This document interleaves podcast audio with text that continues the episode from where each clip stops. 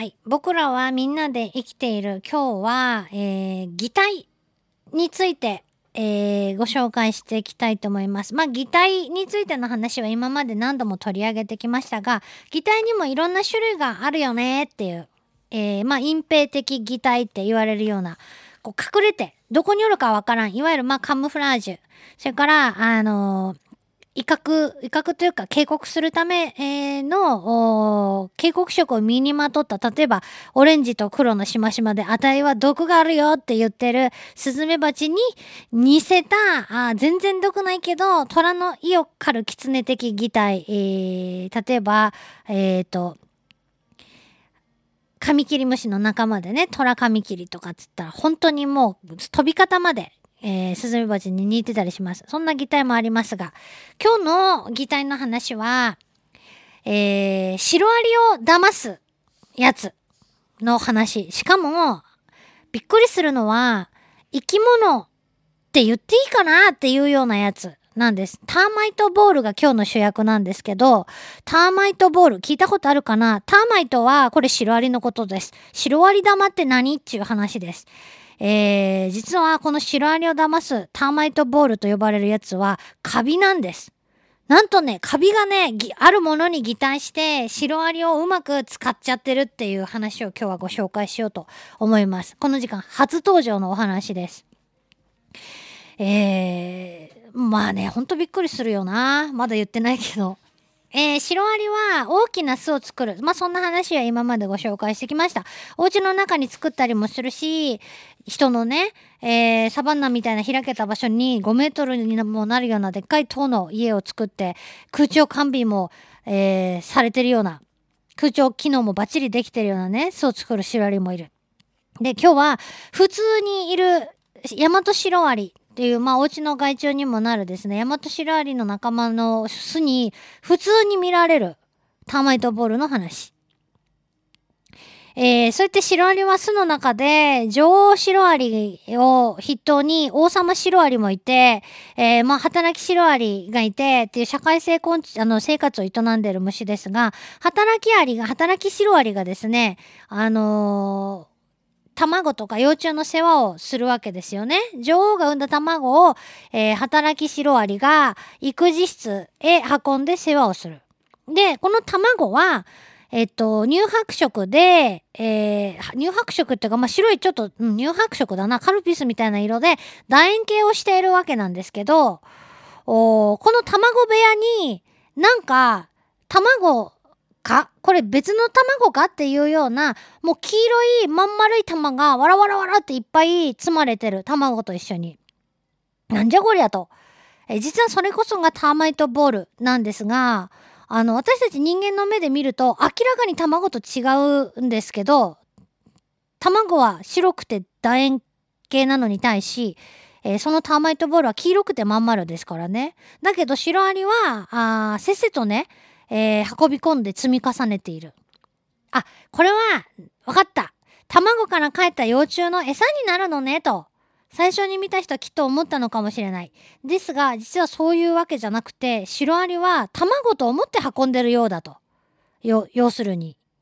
えー、で、どういうことかっていうと、この物体実は、カビ、さっき言ったか、なんですけど、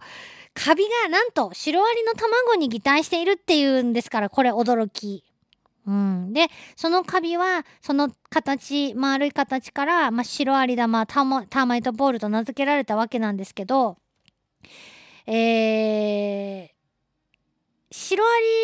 リは、えっ、ー、と、暗いとこに住んでて、目があんま見えないので、色は別に、あのー、何色でもよしと。視覚的な問題で、その色は、まあよしと。だけど、お形って重要じゃないのかなって。実はね、このターマイトボールの直径は、えー、シロアリの卵の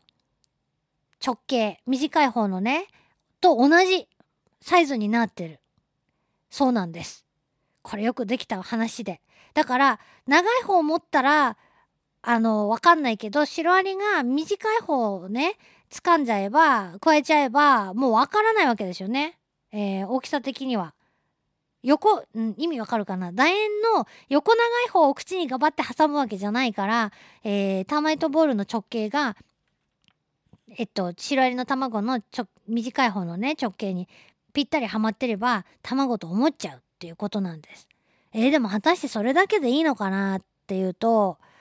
えー、実はね、普通のカビの塊、これね、カビって言っても、もうポフポフって生えてるカビじゃなくって、休眠状態のカビ、金閣って言うんですけど、えー、金、金、金糸の、えっ、ー、と、菌類の菌に核は、あの、核です。コアの核ですね。えー、菌糸が硬く固まったもので、これで休眠状態を保ってる。この、えー、その状態でターマイトボールはシロアリを騙してるわけなんですけど、えー、普通のカビの金閣の表面は小さな穴がたくさん開いているので、そのなんていうか、噛み心地だと、あれ？ってなるんだけども、ターマイトボールは、あの、シロアリの卵みたいに、えー、表面がすごく滑らかなんだそうです。だけど、やっぱりこれだけじゃ、シロアリを騙せないと。えー、実際に実験をしてみて、えっと、ターマイトボールと同じ大きさのビーズを用意して、一方はそのまま、で、もう一方には、シロアリの卵から抽出した物質を塗ってみて、どっちを運ぶかっていうのを実験でやってみると、えー、例えばシロアリが運ぶ時に、まあ、加えた感じだけで、感覚だけで、ただその、加え心地だけでね、運んでるんだったら、別にどんなビーズが同じサイズだったらいいわけなんですけど何にも塗ってないビーズはやっぱりね運ばなかったって。うん、要するに卵から出てる化学的な物質を、えー、嗅ぎ取って運んでることが分かった。ってことはですねターマイトボールなんとそのシロアリの卵と同じような物質を持ってるってことになるわけですよね。ちゃんとシロアリを騙せて運運ばせてるわけですから。びっくりしますね。えー、それで、えっ、ー、と、そうやって騙されたシロアリちゃん、ターマイトボールをせっせと育児室に運んじゃうんですけど、シロアリとか、そういった昆虫たちってみんな実は綺麗好きでね、えー、特に蜂とかもそうだけど巣の中が不衛生になるとみんな全滅しちゃう恐れが病気になって死んじゃったりすると大変なんで、えー、抗菌作用のある唾液を使って、えっと、余計なカビやキノコが生えないようにだってシロアリの好きな環境っていうのはカビやキノコが大好きな環境なので、えー、巣の中がカビだらけキノコだらけにならないように清潔に保っていると。いうことなんです。だけども、それの中をかいくぐって、ターマイトボールは、あその快適なシロアリちゃんたちの巣の中に潜り込んできていると。いうことなんですね。で、シロアリは卵を清潔に保つための世話をしますけど、なんとターマイトボールにもそういうお世話を一緒に卵と思ってるもんだからやっちゃうんだそうです。えー、それでものすごく自分たちしか菌類がいない中でターマイトボールはのびのびとね、えー、菌糸を伸ばすチャンスを狙っているということなんですね。すごいですね。でも、こうなってターマイトボールまで入り込んじゃうと、シロアリは卵と一緒にターマイトボールも運ばないといけないので、仕事が増えて大変なわけですよ。えー、で、人間がこんなことに気づいちゃったからにはですね、まあ、人間にとってシロアリっていうのは害虫になりうる、まあ、しかもちょっとお家倒されたりするような破壊力を持ってるわけですから、え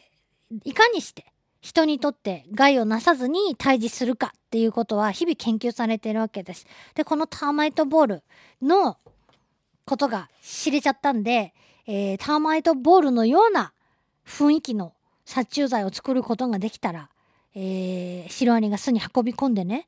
一網打尽にできるんじゃないかっていうような研究はすでにされていると、えー、進んでいるということなんですね。大変ですね。大変なことがまたバレてしまったんですけど、えー、一番驚くのは昆虫や生き物が他の生き物の真似をすること自体すごいなよく勉強してんなって要は自分以外の生き物のことを完全に認識してるっていうことだと思うのですごいなって常々思っていたんですけどえー、カビがなんでカビが卵の存在を知っているのか。ね？シロアリがこれだったらこんな姿だったら運んでくれるだろうっていうことを知っていての、え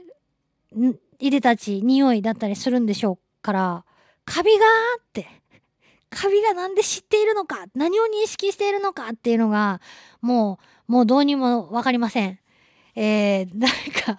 説明できる方いらっしゃったら是非教えてください。つうことで、私たちの身の回りではいろんな生き物がいろんな生き物に寄り添って生きているなということでね、えー僕らみんなで生きているでした。